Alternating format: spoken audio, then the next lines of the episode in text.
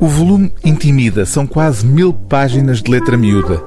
Tão imponente como o tamanho é a ambição deste romance. O norte-americano William T. Volman obteve com ele em 2005 um dos mais prestigiados prémios literários dos Estados Unidos, o National Book Award. Central Europa é um conjunto de 37 histórias em que a tragédia da Europa Central no século XX aparece como o denominador comum das diversas narrativas. Boa parte das personagens deste romance são figuras históricas reais, com destaque para o compositor russo Dmitri Shostakovich, para o cineasta polaco Roman Karman ou para o oficial alemão das SS nazis Kurt Gerstein. Todas as histórias são datadas, correspondendo no conjunto a um arco temporal que vai de 1914 a 1975.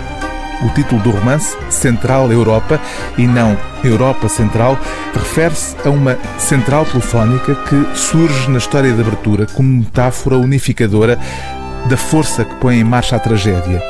A história de abertura corresponde ao período em que é desencadeada a mais terrível e devastadora guerra que a humanidade já viveu, a Guerra Mundial entre 1939 e 1945 o que terá um dia impelido milhões de balas, tripuladas e não tripuladas por seres humanos, a entrar em ação.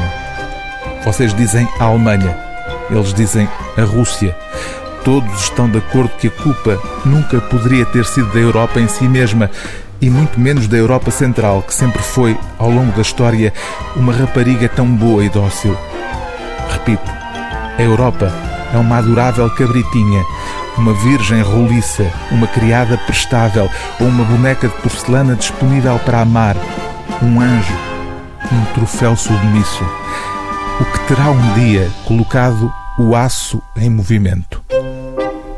O livro do dia TSF é Central Europa, de William T. Volman, tradução de Manuel João Neto, edição 7 Nós.